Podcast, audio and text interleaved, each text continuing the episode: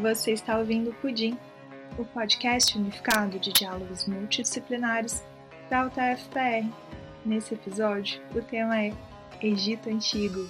As falas da professora Margarete Bacos te conduzirão por uma viagem que visitará diversos aspectos dessa civilização, como sociedade, religião e trabalho, a partir da vila de Deir el-Medina. Esse áudio é fruto de um curso que a professora Margarete deu no evento Diálogo sobre História, ciclo de minicursos online da UFPR no ano de 2020. Ele poderá ser acompanhado via áudio pelas diversas plataformas que o podcast está cadastrado e pelo YouTube, no canal do Pudim, onde o curso original se encontra na íntegra, com todas as imagens. Antes de começarmos essa viagem pelo Egito Antigo, que tal conhecermos um pouco mais da nossa egiptóloga? A professora Margarete é um dos principais nomes da egiptologia no Brasil e autora de vários livros com essa temática.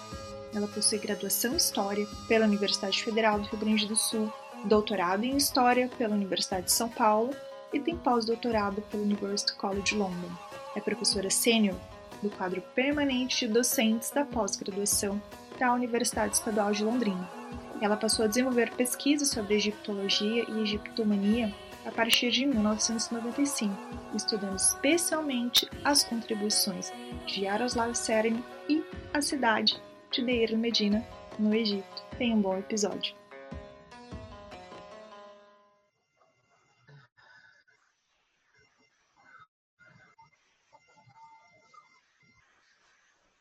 De novo, para continuar falando de Deir el-Medina. E uma das coisas mais ilustrativas da vida de Deiro Medina é essa bailarina. Essa moça ela é tão importante, tão importante, que em 1990 teve um grande congresso de egiptologistas em Torino, mas tinha muita gente mesmo. Era época assim de muita fartura na Itália fizeram festas maravilhosas para a gente nos diferentes palácios que eles têm em Torino, uma abundância assim de comida, de bebida, de festas.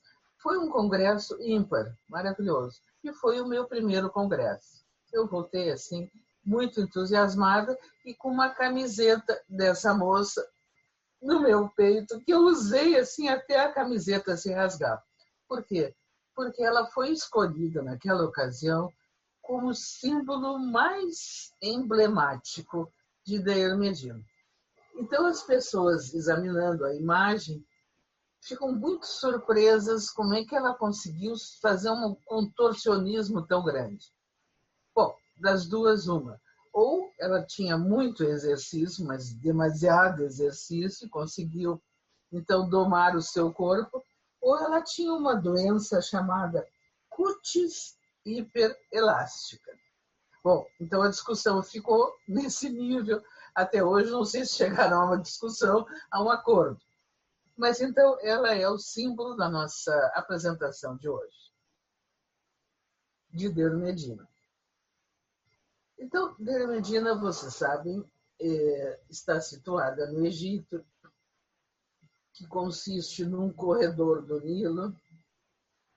1.300 desse corredor, 1.300 quilômetros desse corredor está entre a cidade de Memphis e Assuã. Uh, depois ele entra para dentro da África, onde ele corre por mais 5 mil quilômetros, e aí ele se junta com o rio Nilo, o Rio Branco, e sofre as famosas monções que tornam a terra, tornavam, né, porque com a represa de Assuã isso aí foi eliminado, mas tornavam as terras do Egito extremamente fortes. Além disso, ainda o Egito é composto por uma zona montanhosa, a Etiópia, o Maghreb, que é o interior saariano, e restante de ilhas ao redor da África, algumas delas com histórias maravilhosas. Bom, mas o nosso, a nossa história fica dentro desse corredor, então, inicial de 1.300 quilômetros, e nós já vimos, se situa, então, entre Mênfis não é, e Tebas. aonde então se criou a capital, a, se deu o, a, o a, se deu o status de capital para Tebas, que antes a capital era Memphis, e se deu e se criou, se fundou a cidade de Deir el Medina. Deir el Medina, como todos sabem, é uma expressão árabe e significa o mosteiro da vila. Bom, abaixo temos a Suam, que é a ligação completa, então, direta com o território da África Equatoriana. Aqui nós temos a pessoa que nos fez descobrir a riqueza dessa área tebana, porque foi aonde ele dedicou o maior tempo e a maior maior interesse das suas pesquisas. Essa pessoa se chama Yaroslav Chen. Ele viveu entre 1890, quando ele nasceu em Pilsen, na República Tcheca, e 1970, quando ele morreu em Oxford, na Inglaterra. Essa trajetória de Pilsen para a Inglaterra foi uma trajetória de muito trabalho. Ele viveu a maior parte desse tempo no Egito, a maior parte desse tempo enterrado nas areias de Deu e Medina. E é isso que nós vamos fazer uma avaliação nessa apresentação. A sua dedicação para descobrir para nós, para trazer para a atualidade as pessoas que viveram em Deiro Medina, que trabalharam, que amaram, que sofreram por lá. Bom, então, ele, a primeira coisa que ele nos ensinou foi a escrita hieroglífica. E essa foi uma das primeiras coisas que eu aprendi, que é o sinal de cidade. Então, esse sinal de cidade é representativo para cidades maiores, Tebas, Mênfis. E a nossa cidade, que nós estamos estudando, é uma povoação, é uma vila. Então se escreve como nós estamos vendo lá acima, não é? São os sinais hieroglifos, que é D, Mi, D, M, I, e o sinal determinativo é um canal de irrigação. Então, aí as pessoas que moram em vilas. Os nossos moradores, as pessoas que nós vamos estudar, moravam em vilas. Embaixo nós temos, então, um determinativo de Kemet, Terra Preta, Egito, que é aquela, aquele sinal que eu mostrei em primeiro lugar, e foi muito discutido se representavam linhas cruzadas de ruas numa cidade ou se representavam pontos cardeais. E o último sinal, que é então um pássaro amarelo, que todos consideram como sendo um flamingo, as, uh, os hieroglifos que escrevem o nome dele, então, é uma boquinha que aparece em vermelho, um Tzinho, e embaixo tem um sinal determinativo que significa deserto. Então, deserto, a terra vermelha, deserto, o lugar da morte, o lugar do deus Set, o lugar da, da doença, o lugar da tristeza. E Kemet, o lugar da agricultura, o lugar da fartura, o lugar do deus Osíris. E depois o seu sucessor, que é o Horus. Bom, aí nós temos um, uma coisa que talvez muitos já tenham visto, que é um pequeno notebook. O notebook, todos os arqueólogos uh, mais, uh, uh, vamos dizer, profissionais, eles não vão a campo sem levar o seu notebook. Então, quando eles morrem, a coisa mais importante, a herança mais fabulosa que eles podem deixar é um notebook.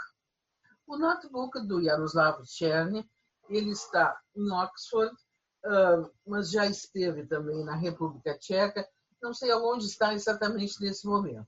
O que nós temos aí é um notebook de um outro pesquisador, apenas para exemplificar que eles tomavam nota de tudo. E apenas para exemplificar que tudo que eu for falar sobre o Yaroslav Cherny já foi registrado pelas pessoas uh, que seguiram o trabalho dele, os uh, egiptólogos, principalmente da Inglaterra, aonde ele morreu, aonde ele exercia os seus os seus mais importantes uh, uh, aulas, suas mais importantes aulas sobre Deir Medina, porque foi aonde também ele se aposentou. Mas também há muito trabalho dele em, na República Tcheca e pelo mundo inteiro. Então, o mais importante dos trabalhos é esse aqui que eu estou apresentando. Chama-se A Comunidade de Trabalhadores em Tebas, no período Ramessido. Ele foi publicado pelo Instituto Francês de Arqueologia Oriental do Cairo. O Yaroslav Tcherm era uma personalidade, então, ele era, era uma personalidade do mundo. Todo mundo egiptológico uh, tinha maior apreço pelo seu trabalho. Aqui, então, nós vamos começar a deslindar um pouquinho esse fantástico trabalho que ele fez. Eu fiz questão de colocar uh, slides do seu próprio livro, justamente para mostrar a preocupação dele em deixar tudo bem claro para os seus leitores, o que depois foi traduzido e publicado pelos seus pupilos, pelos seus colegas. Então aí nós temos um, um livro, é um livro enorme que para em pé, que foi a minha primeira aquisição no mundo egiptológico, séria. Mandei buscar o livro da Inglaterra, me mandaram o livro e eu tenho lido constantemente. Então, o capítulo quinto é o que nos, nos interessa de início. Ele fala na designação deste lugar de Ir el Medina antes de ter dado esse nome para ele. Porque esse nome, como eu já repeti várias vezes, ele é árabe. Mas antes do nome árabe, havia os egípcios antigos que davam, então, para essa povoação o nome de lugar da verdade, place of truth, o lugar da verdade, que está escrito aqui embaixo, né? O lugar da verdade em hieróglifo. Ah, nessa cidade, então, né, aliás, perdão, nessa vila, trabalhavam os homens que construíram as tumbas dos vales, dos reis, das rainhas e dos nobres. E esses homens, no seu conjunto, eles eram chamados, como está escrito aqui em hieróglifos, a gangue da tumba. A gangue da tumba. E uh, quando eles estavam dedicados apenas à construção das tumbas, era mais específico ainda o nome deles. Era a gangue do faraó. Então, eles eram os trabalhadores do faraó. E para alguém ser trabalhador do faraó, bom, ele podia ser um servo, um escravo, com habilidades menos, menos sofisticadas, mas normalmente ele seria alguém escolhido entre os melhores pintores, os melhores desenhistas, os melhores, uh, os melhores escultores, os melhores mobileiros, enfim, os melhores em todas as especialidades. Ele faria parte dessa gangue do faraó e seria exclusividade do faraó. Lino Medina, ela foi muito explorada, depois que você sabe, os primeiros vestígios da vila foram aparecendo. Ela sofreu uma missão italiana, onde se destacou basicamente Drovetti e Schiaparelli, uma missão alemã, onde se destacou Brucksch, uma missão francesa, onde se destacou Maspero. Mas o mais importante de todos, eu quero acentuar isso, foi Yaroslav Tchern. Foi ele quem decididamente deu a esses trabalhadores um nome: servidores no lugar da verdade, trabalhadores da necrópole real de Tebas. E esse nome ficou definitivo, ninguém mais ousou modificar isso. Esses homens estavam divididos em duas gangues. Havia, então, a gangue do direita e a gangue da esquerda. E todas elas eram coordenadas por vários administradores, a maior parte deles designados pelo vizir de Tebas. Então, nós temos aqui uh, os escribas, que não se deve confundir escriba com desenhista. Não é? Porque eles não eram uh, administradores, mas eles eram artesãos. E o escriba era o que escrevia, o draftsman era o que desenhava. Aqui nós temos a importância do desenhista. Vejam bem, antes de fazer qualquer pintura dentro das tubas, eles faziam então essa programação que era absolutamente cronológica. Cada tempo levava um tempo para ser feito e tinha um espaço para ser feito. Então, todas aquelas figurações fantásticas que nós vemos eram todas articuladas dentro desse planejamento inicial. O desenhista, então, ele não era um escriba, mas ele tinha um lugar muito importante nessa atividade da construção de tumbas. Ele era um servidor no mais alto estilo do faraó. E, naturalmente, na, na, na vila dos trabalhadores, onde as pessoas tinham a sua vida comum, haviam escravos. Haviam escravos homens e haviam escravos mulheres. Mais, as mais comuns, então está aqui o nome, eram mulheres escravas, essa denominação mais comum. Mas, como eu disse, havia então homens e mulheres escravos. Havia uma polícia na tumba, que eram os medjais. Os medjais da tumba, que eram uh, os que cuidavam, uh, assim nós podemos chamar da segurança e também né, da boa conduta dos trabalhadores.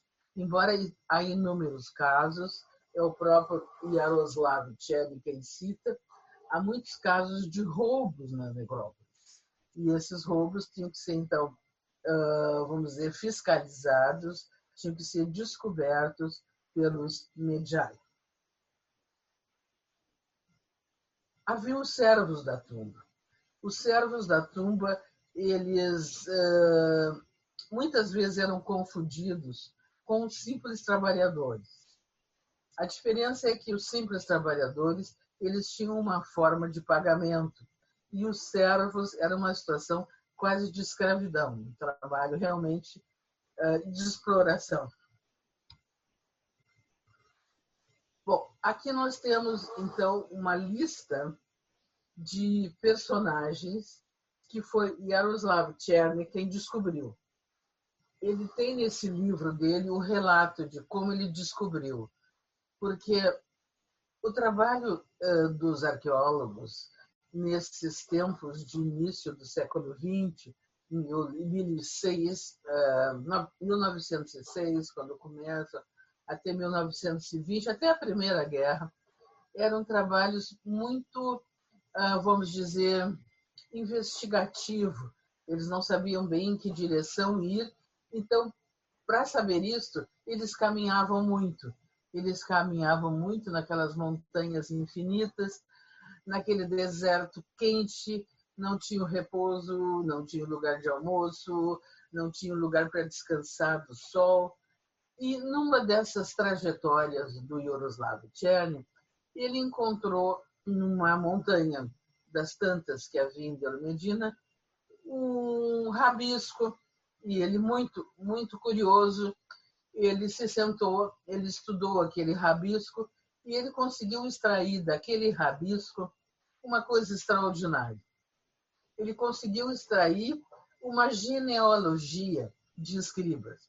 Porque todos sabem, é lugar comum, ah, que o trabalho de escriba, por ser um trabalho tão requintado, tão sofisticado, que levava tanto tempo e, ao mesmo tempo, era um dos poucos valorizados no Egito, era um trabalho que os pais faziam questão de manter para os seus filhos.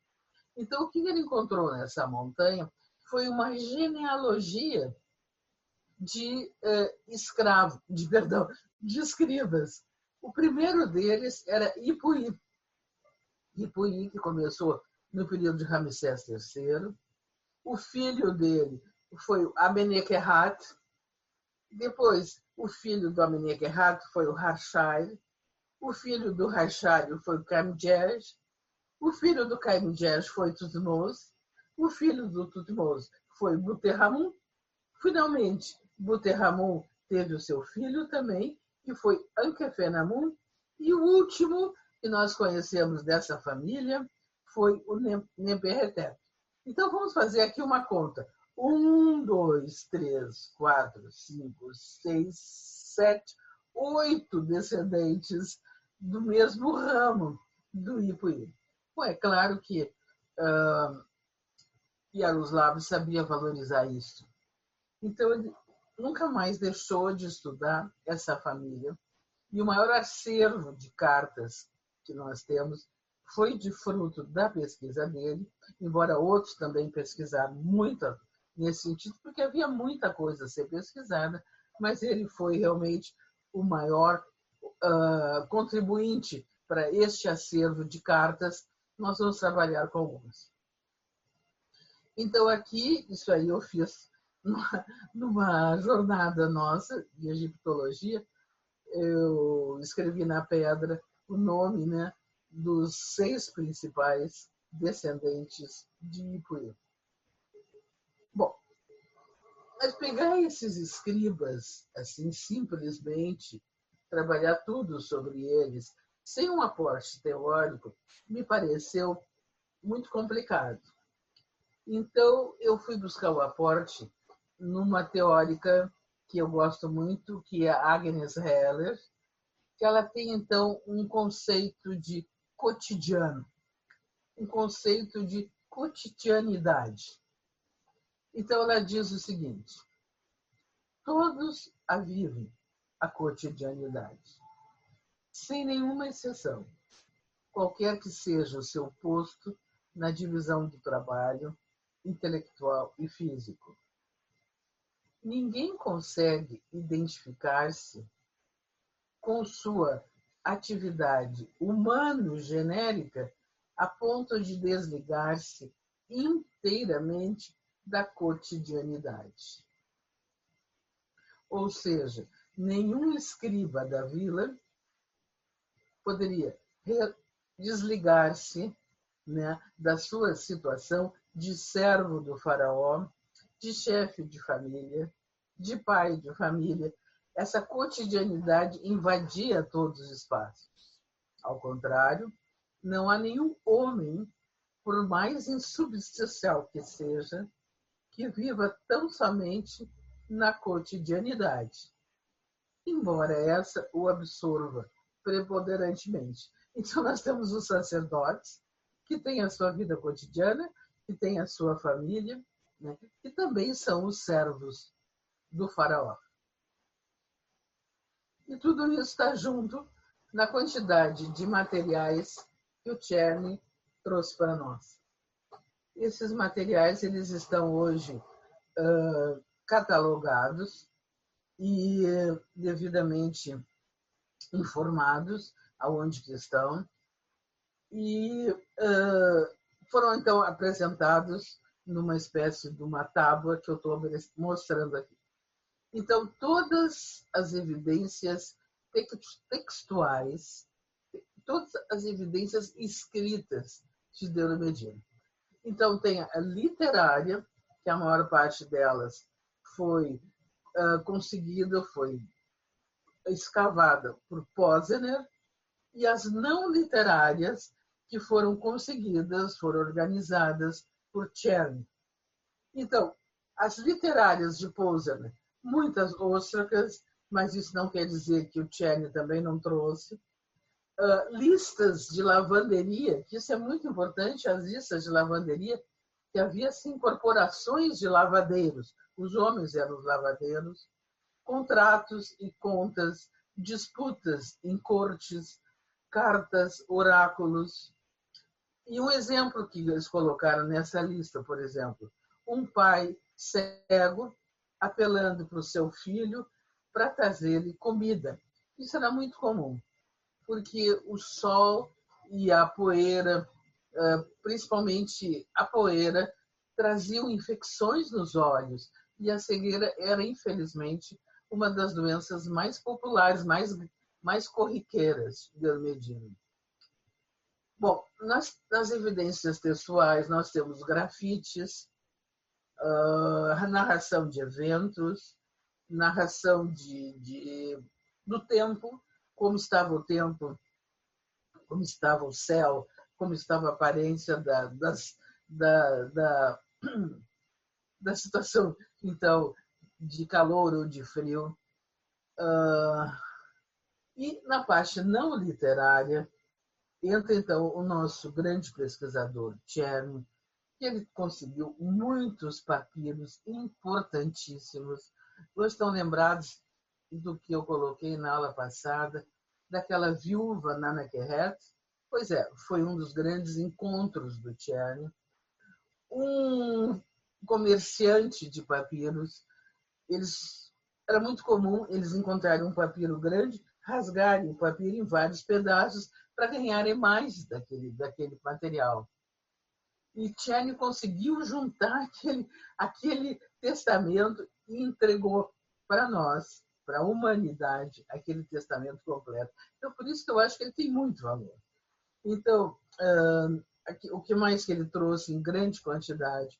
Ele trouxe, então, receitas médicas, livros de ensino, ele trouxe uh, uh, testemunhos de entregas de coisas, de comida. Tudo isso aí está à disposição dos egiptólogos do mundo inteiro, naturalmente, com os parâmetros de chegar até lá. E o pessoal tem que fazer um curso de história, depois aprender as línguas, e aí ele pode ir chegando por lá. Bom, então aqui, para ler isso aí. E o, e o Secher em Peret Keke. Onde é que nós estamos entrando? Na casa da justiça, na casa da verdade.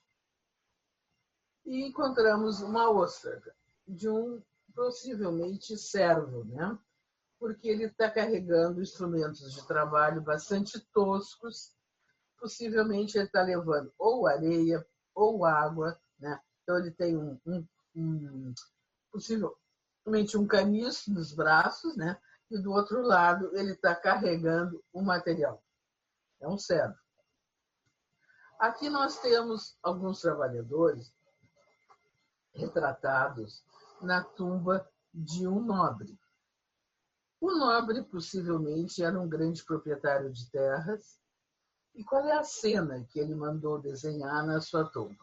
Ele mandou desenhar a cena de um coletor de impostos. O coletor de impostos é esse que está à nossa esquerda. Em cima, ele está dando um safanão na pessoa. Vem cá, mas foi tudo isso que tu conseguiu? Ele tinha que dar mais para o faraó do rendimento da sua produção.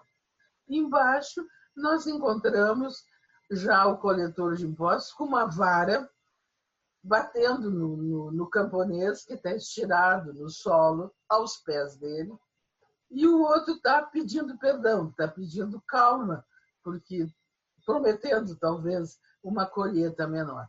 Então, essa relação de trabalho está aparecendo na documentação. Ela não está só uh, servindo para ilustrar, não é as tumbas, mas ela está aparecendo na, na, na, como é que se diz na na literatura e também aparecendo na pintura. Bom, aqui nós temos então uma pequena carta que eu vou rapidamente ler, não vou fazer referência aos hieróglifos, tem uma outra que eu vou fazer referência, que ela fala assim: o general fala aos administradores da necrópole. Então, o general é outra figura né, do governo faraônico. O general é uma figura que começa a aparecer depois da expulsão dos Ixos, quando os egípcios percebem que aquela forma de lutar que eles tinham até a expulsão dos Ixos, que era assim, cada, cada chefe de nomo, né? uma unidade administrativa, no momento de guerra, ser chamado para acudir o faraó, não podia mais funcionar. Eles teriam que ter um exército permanente. E ao ter um exército permanente, naturalmente apareceu toda a hierarquia do deserto, que eram os generais e os inferiores. Então, o general fala, ele já existe, ele já é forte, e ele fala para os administradores da necrópole. Ou seja, eles estão sendo avisados, né? estão sendo avisados por uma entidade maior, não é, do que a entidade dos administradores da vila, que eram os, os chefes de exército. Então ele diz assim: assim que a minha carta chegar até vós, os trabalhadores, vós deveis unir-vos com o chefe do coletor de impostos e vós cercareis o cipasto, não sejam negligentes e que ela né, possa dar o testemunho disso. Por quê? Porque nesta época os, o gado, né, o, o rebanho todo de cabritas, de cabras, do que eles tivessem de porcos, pastavam soltos. E começaram as, os roubos desses bichos. Então, o general queria que eles fossem guardados para os momentos de fome do exército. Bom, aqui nós temos um desenho um desenho uh, feito por um provavelmente egiptólogo que tinha todo respeito né, pelas proporções. E ele, ele é ilustrativo ele não é de acordo com o que a gente lê na literatura. O que a gente lê na literatura é que em cima de cada uma das casas havia uma espécie de, de local onde todos dormiam à noite que era tapado para não receber o sol durante o dia, se tornava então também um lugar mais fresco. Já é um desenho que mostra uma coisa diferente, já mostra um telhado, possivelmente de palha. Então é só mesmo para provocar uma discussão, havendo então as condições de discussão. Bom, aqui nós temos então a, a vila novamente, com a casa como ela é projetada normalmente, então o telhado não é tapado, o telhado fica aberto para a ocupação dos ocupantes da casa. Aqui nós começamos já com uma série de, de, de pequenos desenhos encontrados uh, nas tumbas e eu procurei pegar só os das tumbas tebanas. Então nós temos aqui uma cena de banquete na tumba tebana, de 1400.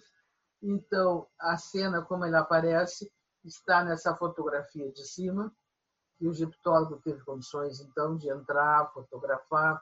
Ele fotografou também os hieróglifos que ainda existem lá. Mas, normalmente, esses hieróglifos eles não têm muito sentido. Né? Eles são feitos só para ocupar um espaço. Então, aqui embaixo está o que o egiptólogo conseguiu entender desses rabiscos. Então ele escreveu na foto, diz assim, a tua saúde, boa jornada. Né? Que se acredita que fosse dito, então, nas festas dos, dos egípcios, e essas cones que tem na cabeça, nós sabemos que eram cones de, de cera, que as egípcias gostavam de. Elas mesmas faziam esses cones com cera, né? com cera.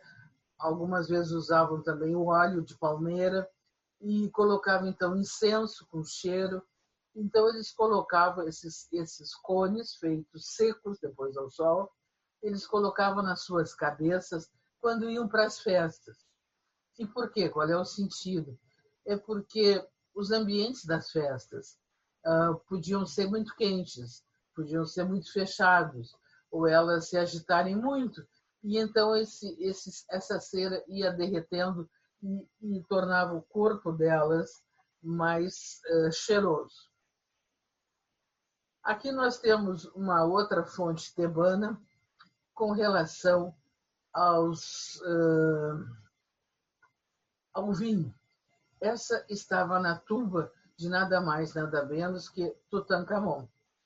O, o artista, né, o desenhista da tumba, se permitiu, não sei se foi encomendado, fazer uma brincadeira na tumba do Tutankhamon.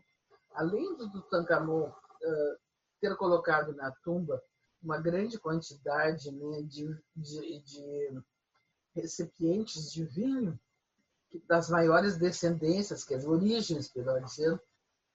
Se sabe, então, que eram vinhos é, colhidos nos melhores vinhedos do Egito ou trazidos de fora, é, de Creta, vinha muito vinho de Creta. Além disso, então, fizeram uma brincadeira. Então, eles colocaram num desenho o homem com aquela ideia do egípcio, né, de, de, de desenhar só uma parte da pessoa, que era a parte maior, então, o, o, o servo estava sentado com a mão na cabeça e o outro servo trazia, então, um, um pote de vinho para colocar ali dentro, no, no guardá-lo, e o outro batia na, na porta e esse aqui, que a gente vê de fora, mas ele está lá dentro, ele não aparecia. Aí esse aqui diz para o outro: ele está bêbado com vinho. E o outro dizia, o servo está dormindo. E ele gritava, eu não estou dormindo. Então, esse tipo de coisa, quando foi encontrado nas tumbas, levou a muitas especulações sobre essa parte que até então a gente não cuidava muito, que é o humor do, do humor do egípcio, o humor das pessoas. E isso, essa forma de expressar humor, ela aparece de uma forma ingênua. Por exemplo, nas, nas grandes estelas funerárias. As estelas funerárias eram, tal como as cartas para os mortos, uh, trabalhos que os vivos faziam quando eles queriam mandar recado para os, mortos. Né?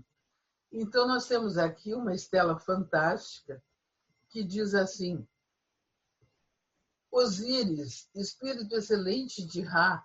Osíris, espírito excelente de Ra. E aí chama a atenção, Nebet Pet, que é a morta, a pessoa morta. Escuta, escuta esse pedido. A Senhora do Céu, que de fato lhe faz o Zer Tate. Aí eu não fui muito atrás disso, eu trouxe isso aqui na aula. Uma vez eu fiz uma palestra bem longa sobre sobre essas estelas. Achei coisas incríveis. Uh, não é muito do acervo do Tchern. O Tchern não trabalhou muito com estelas. Então, essa aqui é só para mostrar que também é outro momento que os uh, trabalhadores se faziam presente. Era nas estelas funerárias, porque na região, então, onde eles moravam, região ali de Medina, pela pobreza né, que eles viviam, que era tudo muito muito contado, muito miúdo, e eles, em vez de fazerem construções piramidais, eles podiam simplesmente colocar uma estela que ela faria o papel de protetor do morto e, ao mesmo tempo, um lembrete de que o morto tinha os parentes aqui pedindo, precisando de ajuda. Ah, essa aqui nós já vimos.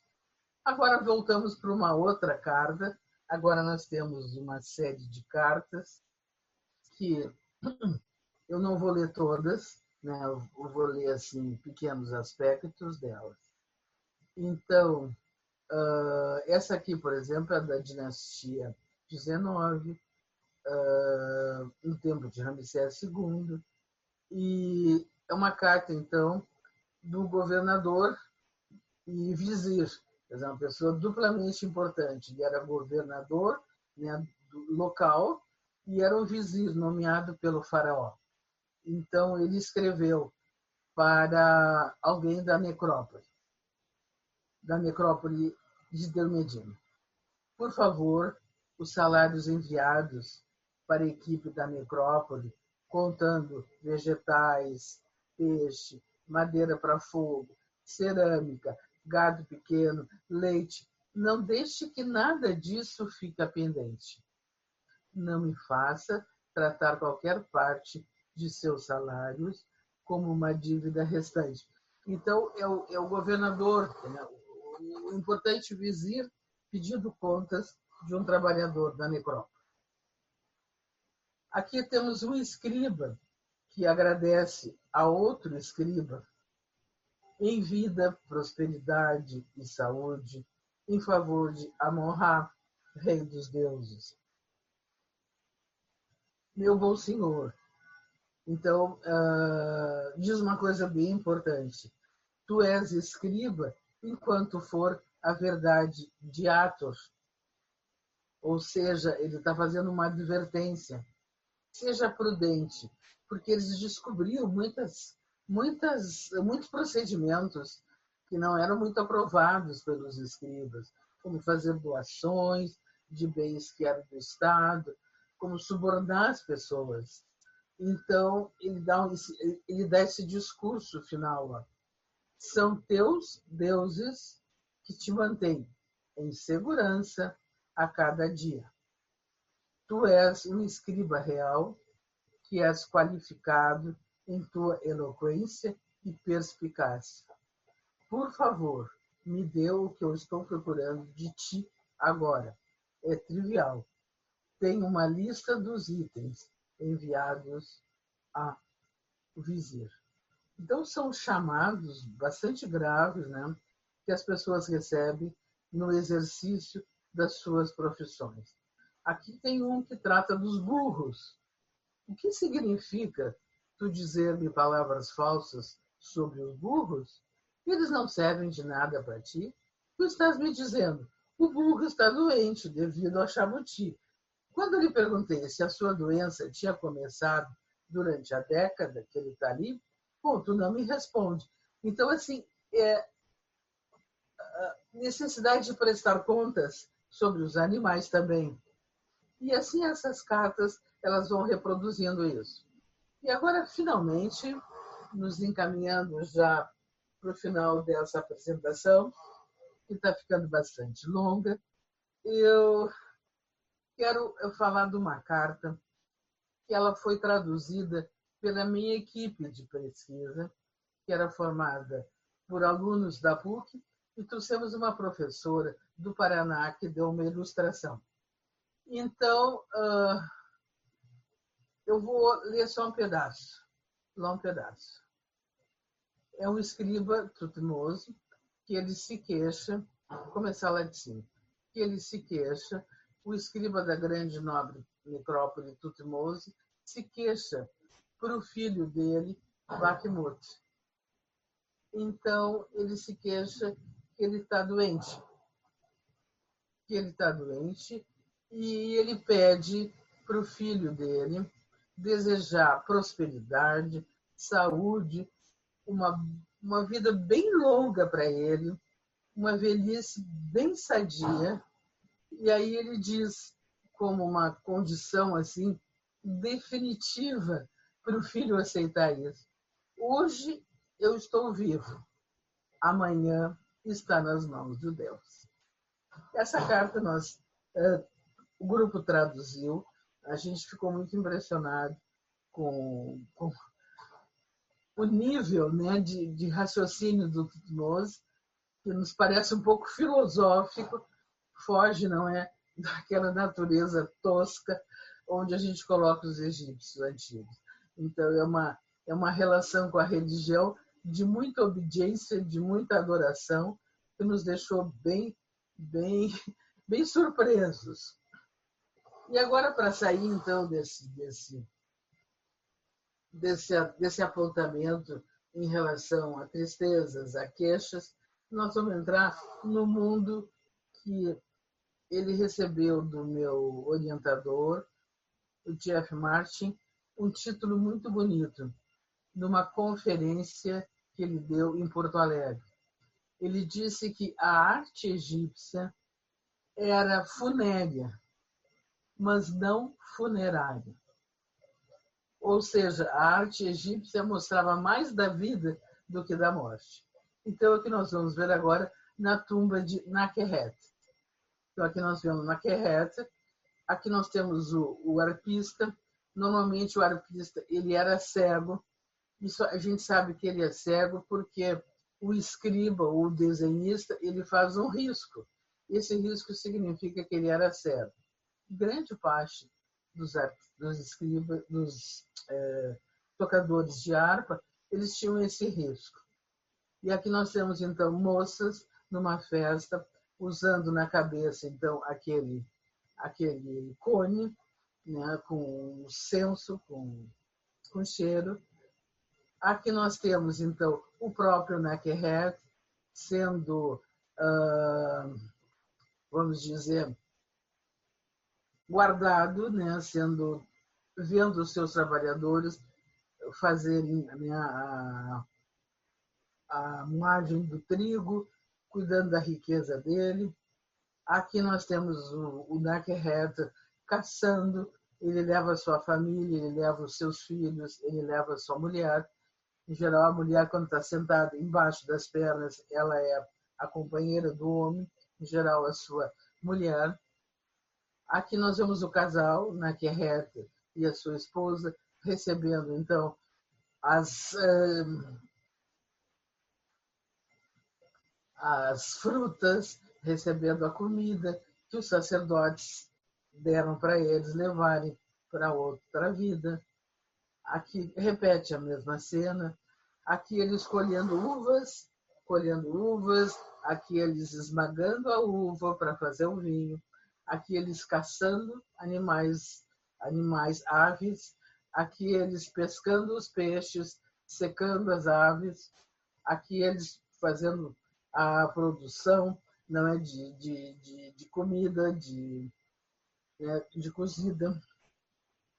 E bom, agora então chegamos ao finalmente a parte mais importante para mim. Todas essas evidências uh, de vida uh, que nós encontramos, elas eh, chegaram até nós pelos arqueólogos e nessas aulas eu estou dando muita ênfase ao Yaroslav Tiani, porque foi com as fontes dele que eu mais trabalhei, mas isso não significa que eu não tenha valorizado. A dezena de outros importantes arqueólogos a centena de servos, a centena de, de camponeses egípcios que estiveram empenhados em nos trazer as maravilhas que nós temos do Egito atualmente. Mas, então, para continuar valorizando quem eu estava valorizando, ah, eu vou ler para vocês com bastante calma, tomara que vocês consigam me, me acompanhar, a descrição que este homem da República Tcheca fez da última, uma das últimas escavações que ele fez em Diogegina, antes de abandonar o trabalho aí, porque começou a guerra, então eles tiveram que ir para outros lugares. Então, ele escreveu assim: Na semana passada, os trabalhadores descobriram um poço, isto é, um lugar em que as múmias eram guardadas. Quando a passagem ficou suficientemente larga, Bruyère e eu descemos com uma vela, lápis, papel e uma fita métrica em nossas mãos. Dentro havia algumas pedras, um pouco de terra e múmias quase até o topo. Assim que tivemos que engatinhar, apoiados nos joelhos. Agora eu gostaria que vocês percebessem né, a posição incômoda naquele lugar estreito, apoiados nos joelhos, barrigas ou costas me apoiando em minhas mãos, eu estava o tempo todo me batendo em alguma múmia, ou ainda, principalmente, no torvelinho do pó da múmia, o qual exalava um mau cheiro, provocava um zumbido. É muito difícil para nós no contexto e no calor grande que o sol encharcava. Então, eu botei aqui uma imagem que não sei necessariamente se é neste buraco que eles entraram, mas era um tipo de coisa assim que toda hora eles estavam caindo dentro, ou porque a tumba, porque a tumba trabalhou e então abriu um espaço e aí os os felás, né, os escavadores, os servos, gritavam: Olha, aqui tem coisa. Então, esse foi um grande buraco que eles acharam perto, da, do, perto do recinto de Ator, e talvez seja esse que eles estão descrevendo, mas eu não estou bem certa. E aí, continuando com a carta. Embora mais forte fisicamente que eu, Bruyère, que também era mais jovem do que o Tiane, algumas vezes cuspia sangue. Assim, eu passei bem, porque ele não chegou nem a sofrer deste problema. Depois que fizemos a inspeção, os trabalhadores fizeram a limpeza do local. Eles conseguiram separar um número de objetos mais ou menos bem preservados. Entre alguns deles estavam trapos. Então, trapos eram pedaços de pano, tecido grosseiramente, que eram usados ou para enrolar no pescoço, ou para fazer de, de roupa mesmo, que continham os nomes dos donos da tumba. E como é que eles conseguiram ver? Porque eles, depois que eles pegavam esses trapos, eles tinham que lavar os trapos e passar a ferro. Aí ele fala do seu grande trabalho, que foi a escavação com ostracas, e ele disse: Minhas ostracas descobertas na tumba 6, e olha que coisa magnífica, confirmaram os dados. Quer dizer, eles acharam né, num, num outro lugar, então numa tumba, ostracas, pedaços de pedra com escritas que confirmaram os dados que eles encontraram dessas coisas do buraco. Então ele conclui: essas eram as fontes, pois as estelas, que então são aqueles aqueles uh, aqueles grandes grandes artefatos que eles colocavam entrada das tumbas, tinham sido levadas para os museus de Turim, Louvre e Londres. Essa carta que eu achei fabulosa, ela está num livro de uma bióloga que eu conheci pessoalmente na República Tcheca, que é a Rusova, que eu vou mostrar daqui a pouco. Então, o, o vou mostrar daqui a pouco o ah, tá aqui. Eu vou mostrar daqui a pouco o livro dela, o livro dela, o livro da Rosova, não sei se dá para ver. E uh, então essa carta está aqui dentro. Na capa nós temos o Chen. E aqui estão as duas que me auxiliaram. Grande parte das coisas que eu tenho aqui é graças a elas. Então aqui estou eu, assim, deslumbrada com a biblioteca, olhando para minha frente, deslumbrada. Aqui está Rosova, escreveu a biografia do Tchern, e aqui está Ana Natatilova. Não sei se eu fiz.